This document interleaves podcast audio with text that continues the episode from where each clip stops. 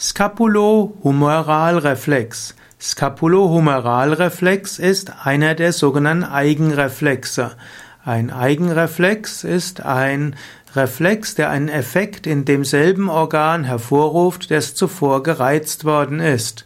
Und gerade in der Neurophysiologie will man auf diese Weise feststellen, ob ein bestimmter Nerv funktioniert oder nicht und man schlägt auf den medialen Rand der unteren Scapulahälfte und wenn der Reflex gut funktioniert, dann führt das zur sogenannten Adduktion und Außenrotation des herabhängenden Armes. Das heißt, der Arm geht etwas nach außen gedreht und geht etwas näher zum Körper hin. Der Scapula-Humeralreflex ist also wichtig, um festzustellen, ob Nerven auf eine bestimmte Weise funktionieren oder nicht.